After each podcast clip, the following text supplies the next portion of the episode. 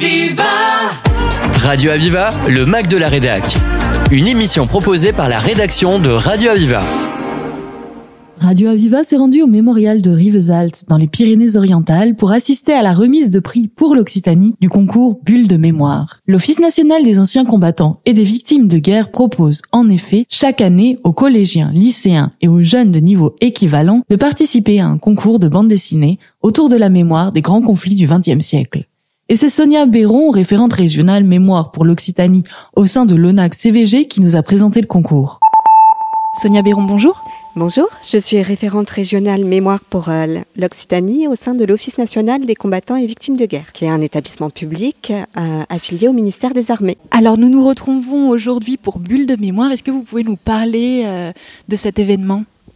Oui, alors il s'agit d'un concours mémoriel qui est donc porté par le ministère des Armées, l'Office national des combattants et des victimes de guerre.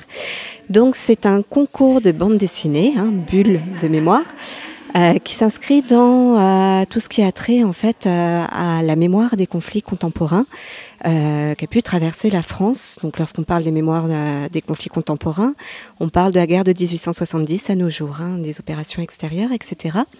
Chaque année, donc les collégiens et les lycéens sont, sont appelés à se documenter sur un conflit contemporain traversé par la France autour d'une thématique qui est prédéfinie. Cette année, il s'agissait euh, de la thématique si notre patrimoine pouvait nous parler de la guerre. Et donc, euh, est-ce que vous avez eu vraiment euh, des œuvres sur toutes euh, les guerres depuis 1870 alors il y a toujours une, une forte prégnance pour euh, la Première Guerre mondiale et la Seconde Guerre mondiale, mais cette année on a eu, euh, de très bonnes surprises, notamment euh, des thématiques liées aux mémoires de la guerre d'Algérie. D'ailleurs, notre lauréat premier prix en individuel s'appelle Paolo Brunelli et a réalisé donc une très belle bande dessinée sur le mémorial du Quai Branly, donc affilié à la guerre d'Algérie.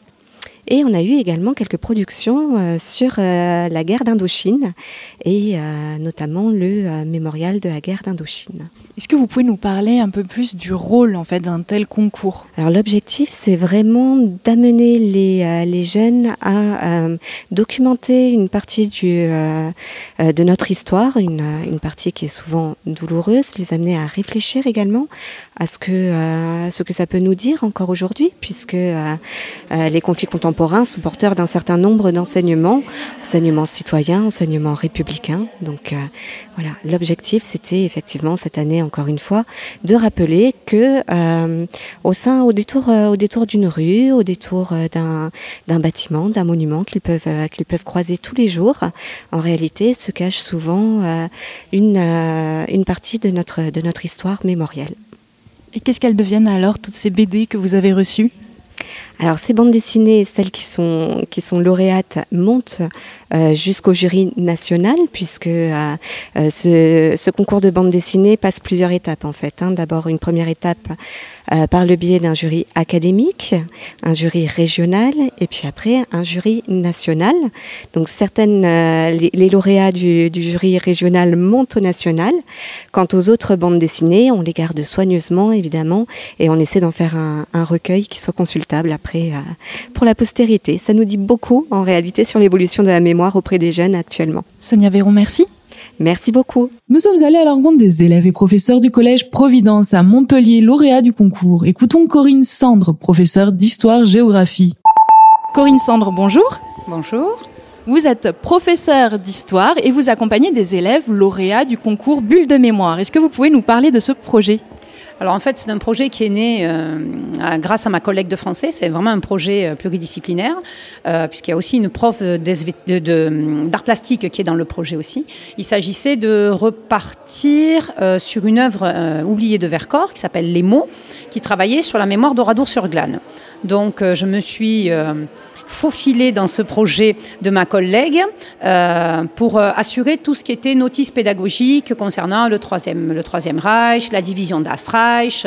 Voilà, mon, mon, rôle au départ était d'assurer le fil conducteur pédagogique historique de ce projet qui est un appel à projet en fait euh, du ministère de la Défense.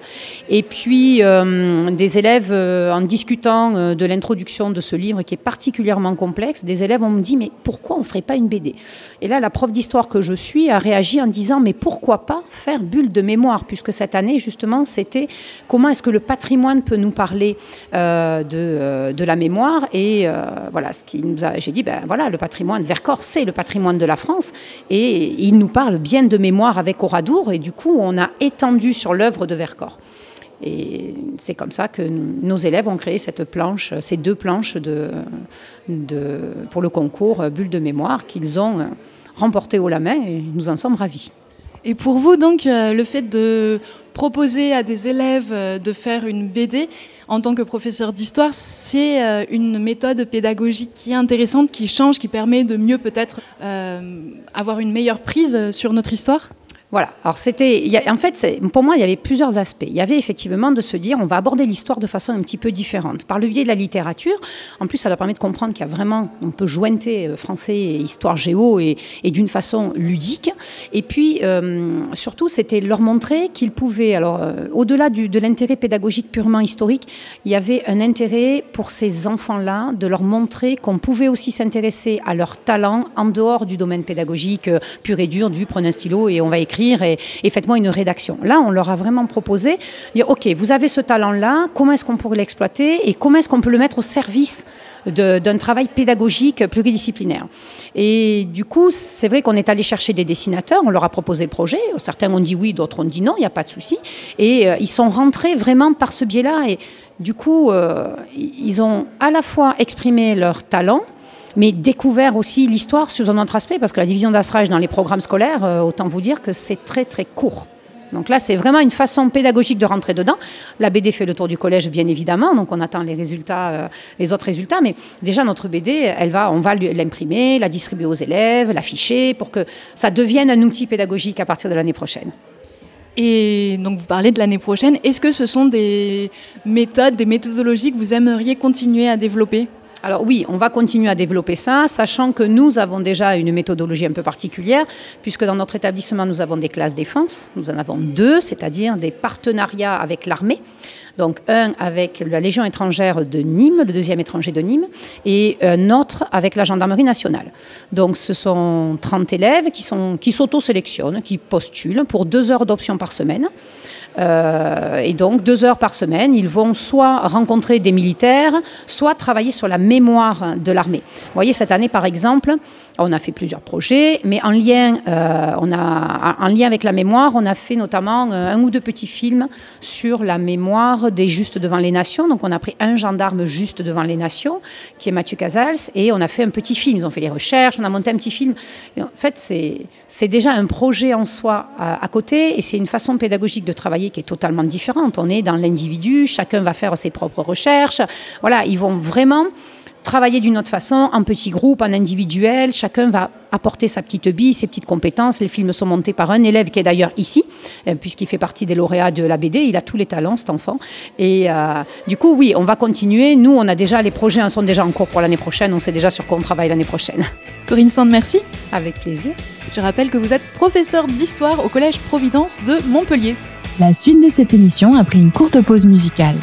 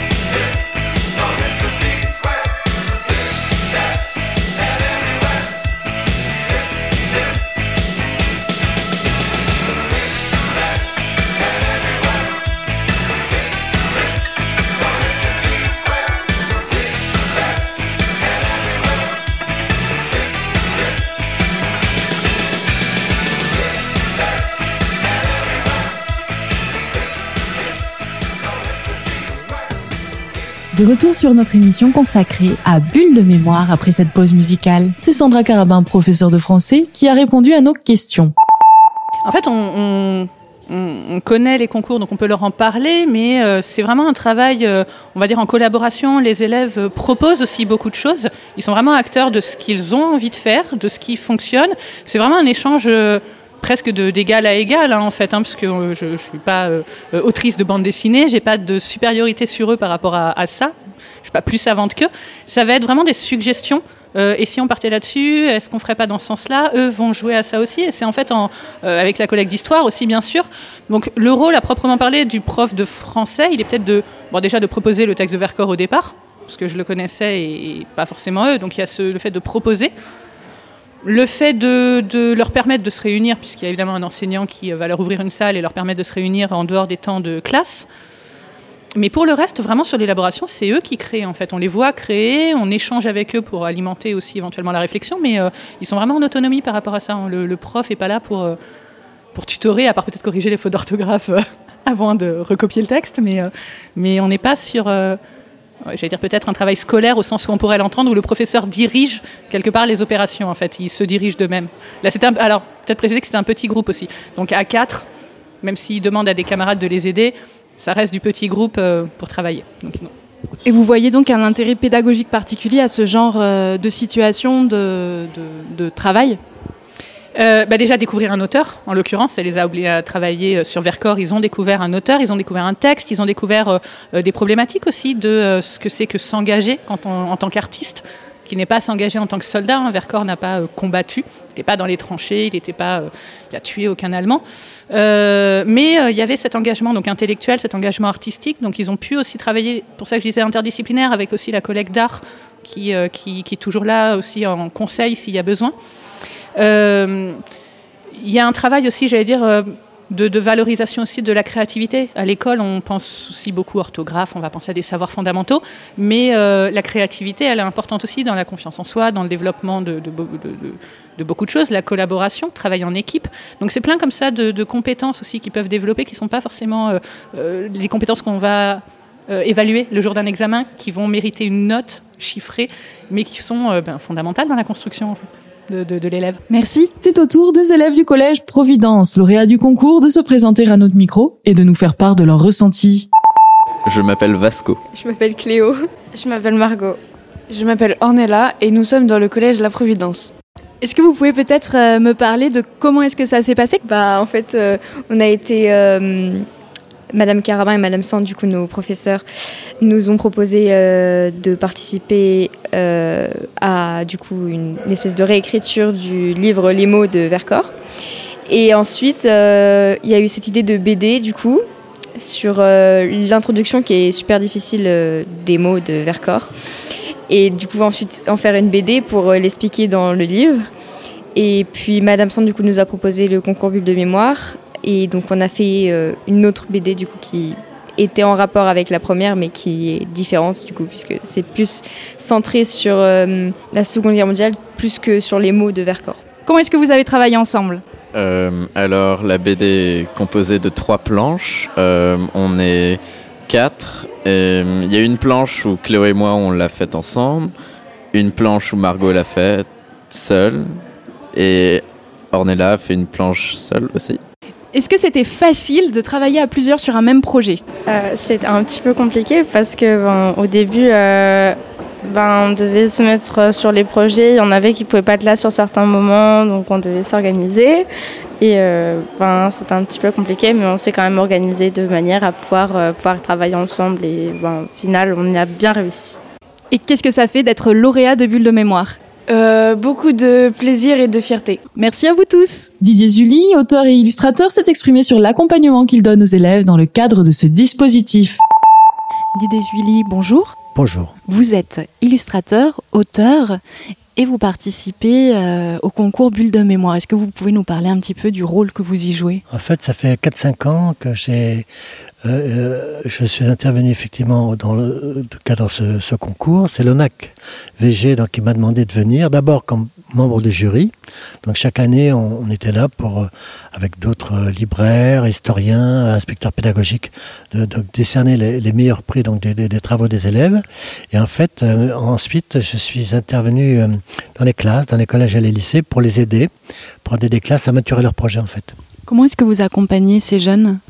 En fait, d'abord, j'essaie de leur faire prendre conscience du fait que ce qu'ils sont en train de faire est fondamental, parce que c'est un travail de transmission. Alors, ils n'ont pas conscience qu'ils sont en train de transmettre, et je leur dis voilà le sujet, et c'est arrivé souvent d'ailleurs, hein, le sujet sur lequel vous travaillez, ce mémorial par exemple que vous êtes en train de, euh, que vous avez mis au cœur de votre sujet, de votre planche de bande dessinée, et eh ben moi je ne les connaissais pas, les personnes dont vous parlez je ne les connaissais pas, etc. Donc j'essaie un peu de les, de les valoriser un petit peu dans justement le, le choix de leur sujet, parce qu'ils n'ont pas conscience que c'est important ce qu'ils sont en train de faire. Et ensuite, euh, toujours, toujours le remettre le sens de ce qu'ils font au centre. Je leur dis voilà, si vous n'êtes pas euh, certain euh, du sens euh, de, ce que vous racontez, vous ne pourrez pas le transmettre. Donc toujours, toujours la remettre aussi dans, ce, dans cette question-là sur pourquoi tu parles de ça, tu parles de cette personne, mais pourquoi tu parles d'elle et pas de lui, etc., etc. Donc leur poser des questions sur eux-mêmes, en fait, sur leur choix, et, essayer que les choix qu'ils font soient les plus, euh, les plus aboutis possibles, en fait. Et, avec ces, questions-là. Et ensuite aussi, après, sur le travail sur la narration, c'est-à-dire qu'en fait, ben, les idées, tout le monde en a. Et ensuite, en plus là, ils partent forcément d'une base historique. Hein. Et, les questions, c'est euh, comment transformer euh, une réalité historique en fiction. Parce que il ben, faut accepter qu'on parle effectivement de la guerre d'Algérie, euh, on parle de la, de la, dernière guerre, on parle du camp de Rébezal, où nous sommes, etc. On parle du patrimoine, on parle de se reconstruire après la guerre, de la place des femmes dans la guerre, etc. Tout ça, c'est des sujets historiques. Mais comment on transforme cette réalité historique-là en personnage de fiction? Comment alors vous parliez euh, de faire euh, de la fiction avec la réalité? Comment est-ce qu'on fait ça? Ben, Moi, par exemple, euh, personnellement, j'ai un rapport très douloureux à cette question, puisqu'en fait, j'ai fait une bande dessinée, donc mon avant-dernière bande dessinée sur la résistance dans le ghetto de Varsovie. J'avais écrit le scénario et j'ai mis un an en fait à démarrer ma bande dessinée. Et, et, en fait, moi, j'avais beaucoup, beaucoup de mal à passer à, faire une bande dessinée parce que je me que j'allais trahir en fait j'allais trahir à la réalité, et que c'est pas une petite BD comme ça qu'elle allait pouvoir en parler. Et donc j'ai mis un an donc à passer euh, de cette réalité historique que j'avais travaillé à travers des lectures, à travers de, des films aussi, pourquoi pas, à travers des photos, à travers beaucoup de, lectures documentaires de, gens qui avaient vécu euh, euh, le ghetto et la résistance du ghetto. Et euh, en fait, le désir de transmettre a été plus fort que la peur de trahir. En fait. Donc, je me souviens que je me suis dit, voilà, ben, tant pis, ça ne sera pas à la hauteur, parce que rien ne sera jamais à la hauteur de ce que les gens ont vécu. Jamais. Après, il y a plein, plein de bandes dessinées historiques, chacun a ses réponses. En tout cas, moi, ça a été la mienne. Et donc, vous, euh, votre rôle au sein de Bulle de mémoire, c'est d'accompagner les élèves, les jeunes, également dans ces questionnements. Au maximum, oui. Euh, j'ai été depuis 4-5 ans membre de différents jurys de Bulle de mémoire, euh, qui est un, un, dispositif remarquable, moi je trouve vraiment. Mais euh, voilà, effectivement, quand j'interviens dans les classes de collège et lycée, c'est effectivement mon travail de les accompagner pour qu'ils fassent la plus belle, la plus forte et la plus juste bande dessinée possible. Didesvili, merci. Merci à vous. Écoutons Pascal Cogé, directeur du service départemental de l'ONAC CVG du Gard, pour qu'il nous éclaire sur le rôle de l'ONAC et de ce concours Bulle de mémoire. Pascal Cogé, bonjour. Bonjour, alors je suis directeur du service départemental de l'ONAC VG du Gard, parce qu'une des spécificités de l'ONAC, c'est d'être un des rares services de l'État qui est encore un service de proximité. Et donc, euh, dans ce service-là de proximité sur la mémoire, vous en appelez à la créativité des jeunes. Alors euh, oui, on appelle à la créativité des jeunes. Euh, dans le concours de bulles de mémoire, même si je m'en occupe indirectement, euh, on essaie de fédérer les classes, on essaie de les aider. Par exemple, on a fait intervenir, vous l'avez interviewé tout à l'heure, Monsieur Didier Zully, pour aider les élèves à monter ce genre de projet. Mais on a aussi tout un pan autour de la, mémoire et du témoignage. C'est-à-dire qu'on fait témoigner, alors une époque on faisait beaucoup témoigner les résistants, euh, des déportés. Maintenant c'est beaucoup moins, beaucoup plus difficile parce que ces personnes-là, malheureusement, sont en train de disparaître. Euh, jeudi, ah bah, c'est demain, hein, je vais malheureusement enterrer une déportée centenaire. Enfin, je vais l'enterrer, je vais aller à son enterrement, hein, je n'enterre pas moi-même, vous l'avez bien compris. Euh, et donc, ces gens disparaissant, on, part sur d'autres thèmes, mais on pense que la mémoire, c'est quelque chose de vivant. Et on a fait par exemple intervenir des gens sur la guerre d'Algérie, des mémoires différentes, pas uniquement la mémoire d'Algérie. On fait intervenir ce qu'on appelle les OPEX. Les, OPEX, c'est les opérations extérieures, les gens qui ont fait la Yougoslavie, le Liban, le Mali, etc. Et oui, la, mémoire, on pense que c'est quelque chose de créatif, c'est quelque chose qui doit être euh, d'abord destiné aux enfants et aux jeunes, parce que c'est eux qu'on doit former, c'est eux qui vont faire. C'est un leitmotiv qui est classique. On dit toujours c'est notre avenir, mais c'est vrai, c'est notre avenir.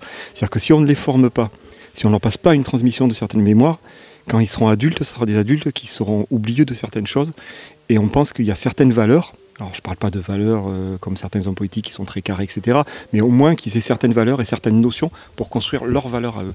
Lorsqu'on fait intervenir un témoin, on explique toujours que le témoin, c'est sa vie. Donc c'est pas une vérité. C'est pas une vérité historique, c'est pas une vérité, c'est sa vie, mais ça leur permet, on espère que ça leur permet eux de se construire en ayant toutes ces mémoires. Alors euh, le concours BD, c'est quelque chose de bien parce que ça leur permet de, ça les oblige à faire des recherches, ça les oblige à travailler sur un thème, à parfois quand ils font un travail de groupe à travailler ensemble, et donc de faire des recherches et de construire une mémoire qu'ils n'auraient peut-être pas fait en classe parce que ou ils n'auraient pas eu le temps, ou parce que euh, bah, ça les aurait pas intéressés. On dit toujours qu'il ne faut pas oublier son histoire. Je pense qu'il ne faut pas oublier son histoire, mais je pense aussi qu'il ne faut pas oublier les gens qui l'ont fait, l'histoire et qui l'ont subi, et que parfois on oublie un peu ces gens-là. Pascal Cogé, merci. Depuis 2011, Bulle de mémoire invite ainsi la jeunesse à réfléchir sur l'héritage des grands conflits contemporains dans la société d'aujourd'hui tout en mobilisant leur créativité. C'était le Mac de la Rédac sur Aviva. Retrouvez cette émission en podcast sur radio-aviva.com.